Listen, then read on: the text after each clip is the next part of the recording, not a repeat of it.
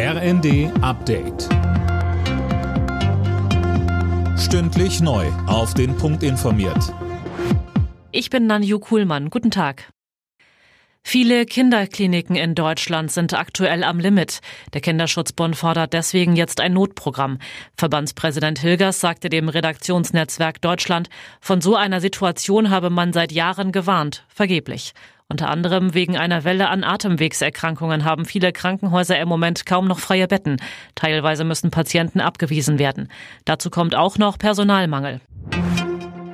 Der Preisdeckel für russisches Öl ist so gut wie in trockenen Tüchern.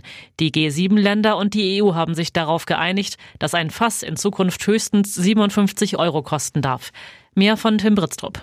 Es geht dabei um Öl, das über den Seeweg transportiert wird. Das geschieht zum größten Teil über westliche Reedereien. Mit dem Preisdeckel sollen zwei Dinge erreicht werden. Ärmere Länder sollen entlastet werden und Russland als zweitgrößter Öllieferant weltweit soll weniger Geld verdienen und es damit schwerer haben, seinen Krieg gegen die Ukraine zu finanzieren. Der Kreml hatte vor dem Schritt gewarnt.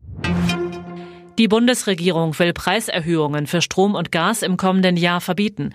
Das steht in dem Gesetzentwurf zu den Preisbremsen, teilte das Bundeswirtschaftsministerium mit.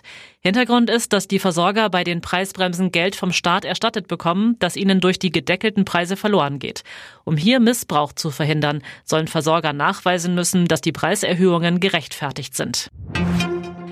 In der Ukraine haben Diebe offenbar ein Bild von Street Art Künstler Banksy gestohlen. Das Werk wurde aus der Wand einer Ruine rausgeschnitten.